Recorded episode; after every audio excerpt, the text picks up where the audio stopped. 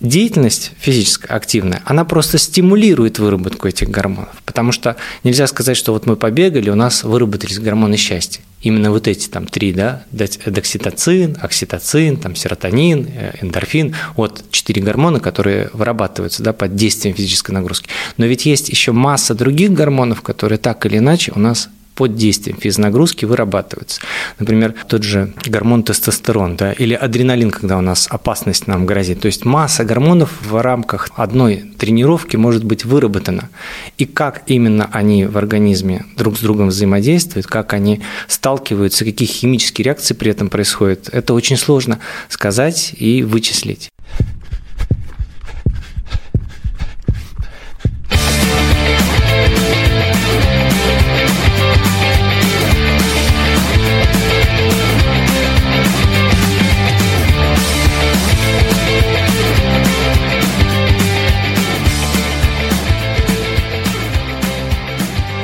Слушай, я тут недавно наткнулся в Твиттере на один удивительный, я бы даже сказал, уникальный тред. Один из авторов написал люди, которые получают удовольствие от физических упражнений. У вас с башкой все в порядке вообще?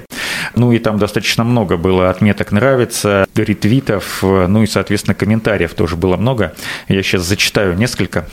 Для меня раньше физкультура была исключительно пыткой, потом стала следить за питанием и сном, и теперь, к моему огромному удивлению, реально стало в кайф. Не все, конечно, и не всегда, но ощущения реально приятные, как когда подтягиваешься после сна. Я тоже не понимаю таких людей. Следующий комментарий. Начала ходить в спортзал насильно, под манипуляциями знакомых, будет попа вау, да и вообще здоровее будешь. Только вот в итоге получила выгорание, а каждое упражнение разряжало во мне агрессию и истерику. Еще один комментарий. Сегодня стояла в планке две минуты. Больше не буду, я тряслась как тварь. Еще есть один комментарий. Я думаю, прикол в понимании, что физические упражнения принесут пользу в перспективе, и именно от этого человек кайфует. Ну и факт, что в очередной раз получилось преодолеть свои страхи, тоже прибавляет самооценки. Так, и последнее. Э, чем больше занимаешься спортом, тем больше нейронных связей между центром движения и центром удовольствия в мозгу. Мы буквально наркоманы. Но вот с тем, что мы буквально наркоманы, в хорошем смысле, конечно, я согласен, потому что честно скажу, когда я только начинал заниматься спортом, ну, не время от времени, а на регулярной основе, я тоже не понимал, как это может нравиться, какая там эйфория, что это вообще за бред, что это за люди-идиоты. Вот. Но потом, когда я начал правильно, ну, более или менее правильно заниматься спортом, э, правильно бегать, а не носился, пытаясь повторить чьи-то рекорды, как дурачок. Э, и, ну, конечно, здесь никакого удовольствия быть не может. Я думаю, что все со мной согласятся. И я думаю, что многие многие в начале, даже опытные бегуны со стажем, э, может быть, не факт, конечно, совершали такую же ошибку, как я, и э, бегали быстрее, чем ну, позволяли возможности организма на тот момент. Вот. А сейчас я действительно, ну, иногда бывает, что без особого удовольствия я выхожу на пробежку, но потом, когда начинаю бежать, там, включая какой-нибудь подкаст, музыку там, или вообще без всего, э, без какого-либо звукового сопровождения, слушаю музыку своего тела, так сказать, в бегу, вот, я э, получаю удовольствие от этого, ну и потом есть удовлетворение от выполненной работы. Раньше для меня было важно, сколько я пробежал за месяц, там все такое. Вот, нужно какую-то цель поставить. Сейчас я ну, особо никаких целей не ставлю, просто выхожу на пробежку. У меня есть, конечно, свой план, когда нужно выходить на тренировки. Естественно, что в этом мне очень помог наш выпуск э, про то, как планировать занятия спортом. И вот э, сегодня Кость, Костя Воронцов, Антон Хоменко, это подкаст «Гибкий ЗОЖ». Вы и так, наверное, это уже знаете, но на всякий случай напомню, подписывайтесь на наш телеграм-канал, ссылка в описании. Ну и ставьте нам лайки обязательно в Яндекс Музыке и 5 звезд в Apple подкастах. Кость, сегодня э, мы давно с тобой шли к этой теме. Привет Оле Гончаровой, которую сегодня с нами снова нет, но она к этой теме очень долго шла, и ей, я знаю, тоже занятие спортом доставляет удовольствие, потому что она, ну, реально старается, несмотря на всю свою занятость, какое-то время ежедневно буквально уделять там небольшим пробежкам и еще каким какими-то занятиями типа общей физической подготовки. А, эйфория бегуна откуда она берется, что это такое, если, ну, попытаемся, да, сегодня э, со ссылками к разным научным источникам информации определить, откуда берется вот это э, чувство счастья после того, как ты проделал какую-то даже довольно тяжелую физическую работу.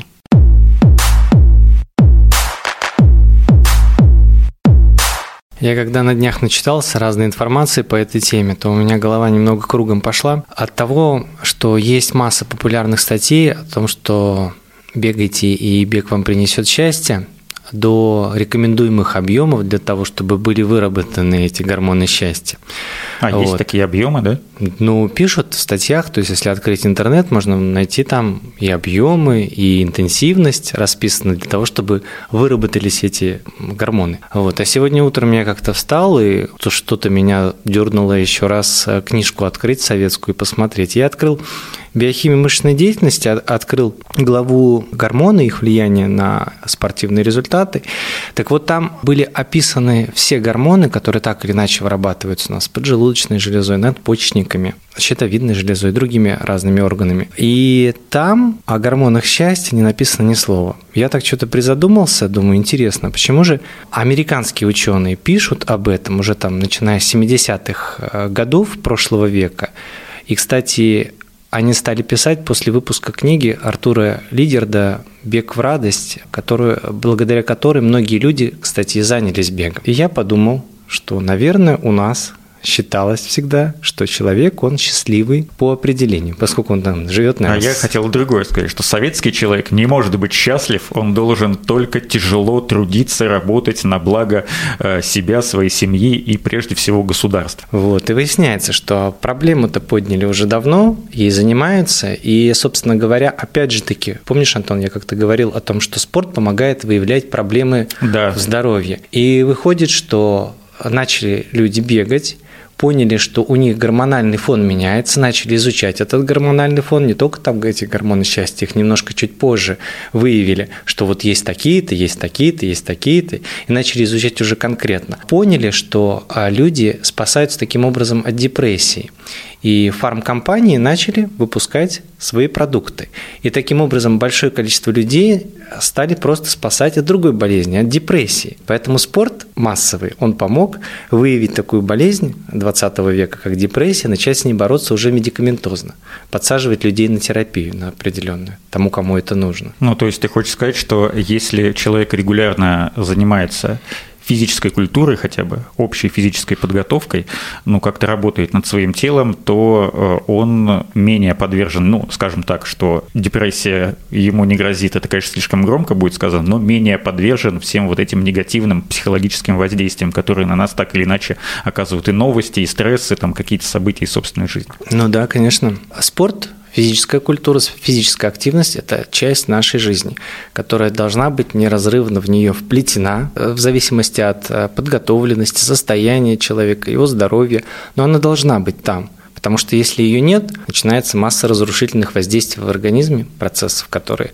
так или иначе влияют на здоровье, на ухудшение жизни, на ухудшение качества жизни и всех-всех-всех разных проблем. Так откуда берется вот эта эйфория, которая позволяет нам избавляться от негативного воздействия агрессивного внешнего фона нашей жизни? Ну, тут сложно сказать. Вообще до сих пор э, нет точного понятия, как вырабатываются те же эндорфины.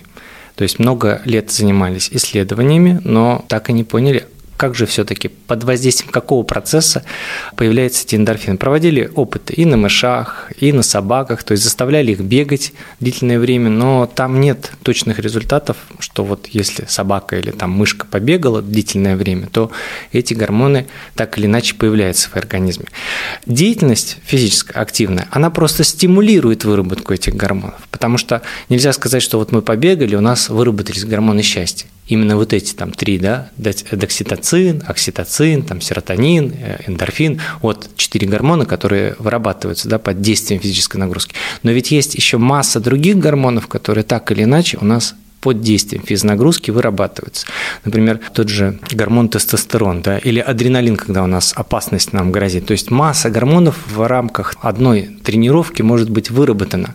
И как именно они в организме друг с другом взаимодействуют, как они сталкиваются, какие химические реакции при этом происходят, это очень сложно сказать и вычислить. Но мы не будем описывать все эти химические реакции, потому что у нас все-таки подкаст не про химию, хотя вот, как выясняется, довольно часто все эти э, сложные науки э, оказываются непосредственно близки к тому, чем мы занимаемся, и то, к тому, о чем мы говорим. Но есть ведь, ты сам, наверное, замечал, и все, кто нас слушает, наверняка тоже замечали, что вот есть люди более счастливые, а есть, скажем так, менее счастливые. И есть человек, ну, который, э, два человека, допустим, у которых к одному и тому же явлению, беспристрастному, то есть вот к факту, например, пошел дождь, один человек скажет, ой, дождь пошел, типа, что тут идти на тренировку, там на улицу хозяин собаку не выгонит, а тут надо идти, э, не знаю, на пробежку, на работу, в магазин, а другой скажет, вау, классно, дождь, пойду, э, схожу там под зонтом прогуляюсь на улице. С чем связана э, вот эта разница между двумя людьми?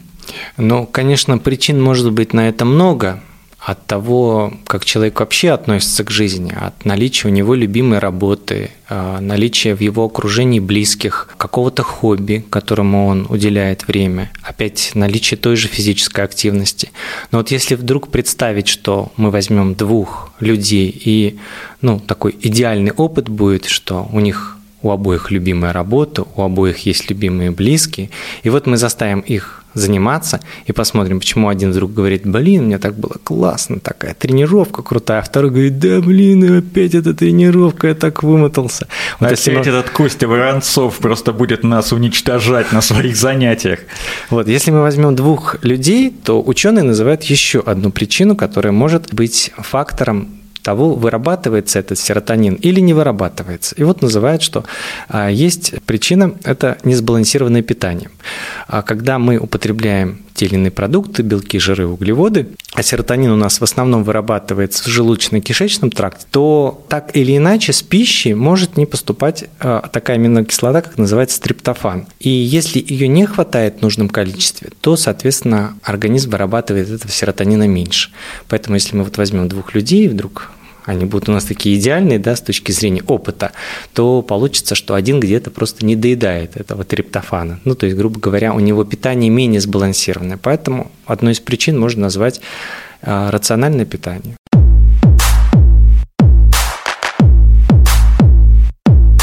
Рациональное питание – это хорошо, но есть э, куча внешних факторов, которые на нас влияют. Я уже говорил, там это может быть и какой-то стресс, и какая-то занятость на работе, которая этот стресс вызывает, и какие-то проблемы личные в семье, и э, на новости тоже люди по-разному реагируют. Кто-то просто читает для того, чтобы убить время, а кто-то действительно вникает. Как э, эти внешние события влияют на гормональный фон? У нас при каком-то событии, которое происходит в нашей жизни, обычно они связаны со страхом или испугом, вырабатывается в той или иной мере дофамин и серотонин и ряд других гормонов. То есть это может быть просто любой звуковой, даже сигнал резкий, который может испугать человека. И под этим фактором вырабатываются эти гормоны. И часто это делается на подсознательном уровне. Если, например, мы увидели что-то непривычное или услышали, опять же, резкий звук, то у нас сразу же выделяется выделяются эти гормоны, но прежде всего адреналин, который нас мобилизует. А дальше хочется рассказать такую историю, как Александр Васильевич Суворов отбирал к себе солдат в полк. Их, когда они поступали новобранцы, преднамеренно пугали, очень сильно пугали, и у каждого человека вырабатывается на сильный испуг определенная реакция. А так, если человек краснеет при испуге, то значит, что он более мобилизован. Кровь у него прилила тканям, прилила к мышцам, и он больше готов к тому, чтобы встретить опасность во всеоружии. И есть люди, которые при испуге бледнеют, то есть у них, наоборот, кровь оттекает от мышц, и человек становится более таким вялым, он может даже свалиться в обморок. И вот считалось, что люди, которые более мобилизованные, более агрессивные, они больше похожи на хищников. Есть люди, которые такие более пугливые. Так вот, те, которые пугливые отправляли в тыл, работать, обеспечивать армию, а те, которые, наоборот, смобилизованы, их отправляли на штурм какой-нибудь крепости. А как сделать так, чтобы вот эти гормоны, которые вызывают счастье, которые ты уже перечислял, а, чтобы они вырабатывались? То есть, ну, я понимаю, что человек, когда выходит заниматься каким-то видом спорта, да, пусть это будет бег или какие-то другие занятия, какие-то другие тренировки, может быть, в зал ходит, то э, для него же нет такой цели, как повысить уровень гормонов счастья, да, у себя в организме. У него есть там другие, там, приземленные совершенно, ну, может быть, и не приземленные цели, там, подготовиться к какому-то забегу, быть красивым, здоровым, гибким, естественно, ну, или просто э, потусить в какой-нибудь компании, ну, и заодно, так сказать, совместить приятное с полезным, заниматься спортом. То есть нет же такого, что я пойду сейчас заниматься спортом и стану счастливым хотя бы там на 30 минут. Ну вот у меня часто бывало на, так на тренировке, что проходит тренировка, и люди радуются тому, что вот они сделали тренировку. Бывает более сложная тренировка, бывает более простая тренировка, но в любом случае они как-то радуются, вне зависимости от результата, какая она была, эта тренировка. И они говорят, вот часто ребята, что вот у меня так видимо, гормоны вырабатываются, с таким удовольствием иду тренироваться, иду заниматься. А, я так подозреваю, что в большинстве случаев мы часто, когда выполняем одно и то же действие, ну, например, одну и ту же тренировку, и мы получаем тем или иным образом удовлетворение да, от результата своего труда, мы это состояние начинаем запоминать, и после там опять прошествие времени, и мы его повторяем, повторяем, повторяем, и у нас вырабатывается там некая привычка того, что мы сделали что-то прикольное, сделали что-то классное, нам от этого хорошо. И э, получается, что на хорошее положительное действие организм вот так вот откликается. То есть мы его приучаем э, к тому, чтобы тренировался он. Он тренируется и получает вот, вот эти положительные эмоции. Но положительные эмоции, они, как говорят некоторые ученые, появляются из-за того, что человек все-таки доделал работу до конца. Вот когда он видит результат своего труда, вот ты пробежал, и видишь, ты тоже говоришь, что мне в принципе не важно, но где-то плюс-минус от 70 до 100 километров, если я бегаю, то я молодец. И ты уже себе говоришь, я молодец, я постарался в этом месяце. А в следующем месяце, может быть, я 80 пробегу или 100. Вообще посмотрю, как по самочувствию. Но так или иначе у тебя есть уже некий график, там, три раза в неделю и два раза в неделю, но ты регулярно начинаешь бегать. Потому что ты побегал, получил результат от своего труда и идешь довольно счастливый уже домой, там, на работу идешь. Но это ведь не обязательно удовлетворение от достижения цели, оно достигается с помощью спорта. Может быть, на работе перед тобой поставили какую-то сложную, но интересную задачу, и ты ее выполнил, и сам доволен тем результатом, которого достиг, а если еще и премию за это дали, так это вообще вдвойне счастье. Или, например, ты хотел приготовить какое-то новое блюдо, которое раньше никогда не готовил, по рецепту, все сделал четко, волновался, получится, не получится, получилось, красиво, вкусно, но это же радость, еще и это можно есть потом, и там домашние тебя, например, или гости, для которых ты готовы похвалили, типа, о, как классно, да, рецепт, вообще никогда такого в жизни не пробовал. То есть это же не обязательно должна быть какая-то физическая работа. Э, не должна быть, просто спорт, как ты уже, вот сколько ты бегаешь уже, ну так, регулярно более-менее а, по времени? 6 апреля два года. Было. Вот, два года. То есть спорт, получается, это та деятельность, которая, она регулярная, да, то есть ты ее постоянно так или иначе начинаешь воспроизводить. Да? Рецепт это что? Это ты можешь там, ну не знаю, там на неделе вдохновение какое-то пришло, ты раз приготовил что-то. Или на работе какая-то интересная задача пришла, ты раз-раз-раз сделал ее такой, оп, порадовался, классно. Вот. А спорт, он так или иначе тебя... Навсегда с тобой. Да, он вводит тебя в некий ритм движения, того, что ты должен сделать, и он тебя заставляет трудиться. Исходя из этого, раз спорт помогает вырабатывать такую привычку, да, привычку радоваться своим результатам, то значит это можно делать и в других сферах жизни. Так, например, можно ставить какие-нибудь цели, пускай небольшие, да, какие-то посильные, потому что большие цели, как правило, просто убивают желание через какое-то время продолжать к ним стремиться цель какая-то ближайшая, достижимая, там в рамках трех месяцев, ну какая-то кратковременная, вот как приготовить блюдо. Она же кратковременная, не нужно там грубо говоря, ехать куда-то в Африку за одним ингредиентом, потом в другой, ну, то есть и готовить какое-то необычное блюдо там полгода. Вот, поэтому цель, если она через какое-то время будет достигнута, она стимулирует человека на работу. Даже вот монотонную работу, когда мы а, стараемся разбить на какие-то участки, да, то есть начинаем это приводить к игре. Я вот э, тоже часто на тренировках говорил ребятам, что вот если вы выполняете ОФП, вы, например, ту же серию ОФП разбейте разбейте, она, во-первых, разбита на упражнения, но, грубо говоря, вы разбейте ее на этапы. Если там в серии 6 упражнений, то вы сделали 2, это значит, вы сделали треть, потом еще 2, уже сделали больше половины, и получается, оп, серия уже закончилась. Остается там еще, к примеру, 3, но вы всегда думаете, вот я одно сделал, значит, мне всего 3 осталось или там я уже сделал три. То есть разби, разбивание на этапы э, достижения цели стимулирует человека трудиться, трудиться и достигать, испытывать от этого удовольствие. Вот после этого как раз-таки идет выброс этих гормонов. Ну и мы же уже неоднократно говорили, что если есть какая-то большая цель, да, например, подготовиться к марафону, то ее можно разбить на несколько маленьких и вот так поэтапно э, подходить к, той, к выполнению самой большой цели. Э, хорошо как можно поддерживать работу вот этих так называемых гормонов счастья? Ну, тут действует э, такой простой физиологический механизм. Мы выполняем те или иные действия регулярные, и под фактором этих действий появляются эти эмоции. То есть не нужно думать, что вот как э, писали э, комментаторы к тому твиту, который ты прочитал, что там вот, то все там, мне так тяжело было, мне так, э, э, ну, было трудно. И действительно, вообще тренировки – это трудно. Если прям, ну, тренироваться, даже если там, не знаю, вот ты бегаешь 5 километров, но все равно ведь трудно себя заставить пойти, выйти утром, как бы, ну, хочется поваляться, например, еще там в постель. Да лучше я, может быть, посплю. Ну, разные мысли бывают в тот или иной момент. А может быть, там... Ну, кстати, вот, угу. извини, что я тебя перебиваю, просто раз ты об этом заговорил, я для того, чтобы побегать мне утром, потому что вечером я могу это сделать, в принципе, но вечером мне как-то не очень это нравится.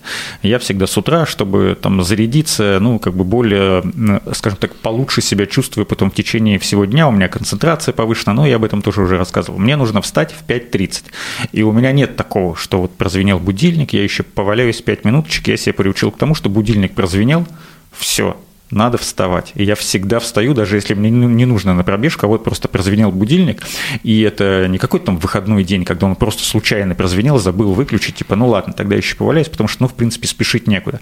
А если тебе куда-то нужно, то будильник прозвенел, это значит сигнал, что все, встаем, никаких отговорок, ни, ни минуточки там, ни секундочки, и уж не говоря там про какой-то более длинный промежуток времени. Ты, наверное, не из числа тех людей, у кого 10 будильников. Нет, у меня один всегда будильник и все. И все. А ты встаешь в одно и то же время, независимо от того, бегаешь ты в этот день или не бегаешь? Нет, если не бегаю, то э, и мне не нужно на работу прям с самого-самого раннего утра, то я тогда встаю попозже, где-то, наверное, не в 5.30, а в 6.30. Ага. Ну, тут э, небольшой разрыв, мне кажется. В, так или иначе организм привыкает просыпаться в одно и то же время, когда есть режим, вот этот он тоже очень важен для здоровья, когда есть режим, то ты уже просто ну, привыкаешь к тому, чтобы вставать ну, в 6.30. Э, э, даже как-то я замечал, когда вот я работал пятидневку, то я прям видел, что я с утра, в субботу, например, не могу уже спать там ну, до, очень долго. То есть я там в 9, полдесятого мог просыпаться и идти там на тренировку, завтракать, идти на тренировку. То есть не было такого, что я мог там до двух или до трех часов дня проваляться в постели. Там, потому что есть какой-то запас, там, ну вот выспался организм там, за 8, ну пускай в субботу за 9 часов, он просыпается. Вот поэтому мне кажется, что тут привычка это сформированная, и она уже просто помогает э, выполнять эту тренировку. Главное – дисциплина в спорте. Тоже слушайте наш выпуск на эту тему.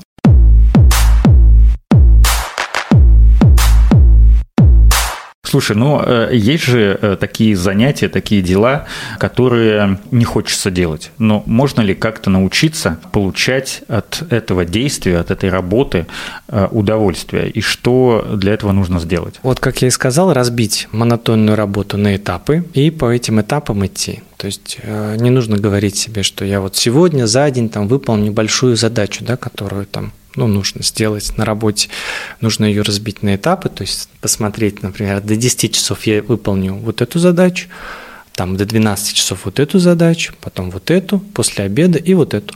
То есть мы сразу по чуть-чуть маленькими шагами идем к цели. Выполнили, молодцы, подкрепили себя. Можно еще выработать такую штуку, что я не сделаю то или иное действие, пока там, например, ну вот не доделаю а, работу. Условно, нам хочется попить чай, а мы себе говорим, нет, сейчас я должен это сделать, доделать, а потом уже попью чай. И многие так, кстати, тоже мне рассказывали, вот просто из жизненного опыта, что я не доделываю и не стимулирую себя за, там, например, шоколадка какой-то, пока не выполнена а, работа. Вот. А в спорте то же самое. Ты разбиваешь на этапы, идешь по чуть-чуть и выполняешь так тренировку. Ну, если говорить о концентрации на результате, то э, я и Оля, по-моему, то же самое э, говорила в одном из выпусков, по-моему, который был шахматом у нас посвящен, что, ну, я за себя буду говорить, что я не, не прерываюсь, да, не устраиваю себе какого-то перерыва, пока вот какая-то небольшая задача не доделана. То есть я просто, не потому что я такой суперответственный человек, а я просто знаю, что если я отвлекусь, то потом нужно будет заново концентрироваться на фактически том же самом. Если там какое-то, ну, событие происходит, ради которого я должен прям оторваться от чего-то, вот что я сейчас делаю важное, я просто себе делаю какую-то пометку, э, чтобы я уже понимал, что, ну, чтобы не нужно было, грубо говоря, с самого начала начинать, там, если что-то пишешь, например, то снова пробегаться по тому же тексту, что там, на чем я остановился и так далее. Все, поставил пометку, там отвлекся на какое-то время, потом вернулся, ну и, в принципе, без какого-то отрыва все это э, происходит. То есть, если я что-то делаю, и я не доделал, у меня не бывает такого. Ну, бывало, конечно, тут врать не буду. Если я себе наметил какую-то дистанцию, какой-то объем, да, то я не закончу, пока не сделаю. Ну, если там, знаешь, как не, не очень хорошо себя почувствую, такое, ну, редко, но бывает, к сожалению. Вот тогда уж, конечно, приходится, потому что здоровье важнее. Умение концентрироваться, оно так или иначе, это тоже тренировка. Если мы, как ты вот правильно говоришь, что я пока не доделал, я не перехожу к другой задаче, я не отвлекаюсь. То есть здесь вот именно способность концентрироваться. А потому что, выходя опять из этого состояния, а, нужно снова себя за волосы поднять и опять там, не знаю, посадить на стул, включить компьютер или там, ну, даже просто, да, экран, чтобы он не был спящ, в спящем режиме, да, чтобы он опять, и опять настроиться, опять понять, откуда, где, где ты остановился для того, чтобы там дальше продолжать работать. Ну, конечно, на работе бывает иногда, что ты сосредоточился на чем-то одном, а тут вдруг «А, срочно нужно сделать, типа, бросай все, вот ненадолго отвлекись. Вот это я больше всего не люблю, но иногда, к сожалению, приходится так делать. А когда вот какая-то задача внезапная возникает, она вроде бы и небольшая, но все равно ради нее нужно отвлечься. Но тут как раз-таки тренируется возможность переключения. Вот э, часто говорят, да, ну, кстати, от, да. от работников просят многозадачность, чтобы человек много задач выполнял в рамках там рабочего дня. Поэтому тут тоже эта вещь тренируемая, не нужно этого бояться, как мне кажется. Нужно просто себя вот так подстегивать, что я могу переключаться, могу концентрироваться, могу долгое время концентрироваться, могу быстро перейти с одного пункта на другой. Ну и, кстати, я слышал, что есть такое упражнение специальное для э, тренировки вот именно переключения. То есть угу. ты берешь две книги, читаешь там, грубо говоря, две минуты одну книгу, потом две минуты читаешь другую. То есть они абсолютно разные, вот, но тебе важно запомнить, на чем ты остановился там, и как бы без отрыва продолжать чтение дальше. И потом еще раз переключиться. И так вот несколько раз повторяется в течение там минут 15-20. Это, проб... конечно, я пробовал, это совершенно неинтересно, потому что, ну, как бы читать две книги, это, ну, ни один нормальный человек ну, в обычной жизни не будет, но как упражнение, да, это, да я бы даже сказал, прикольно.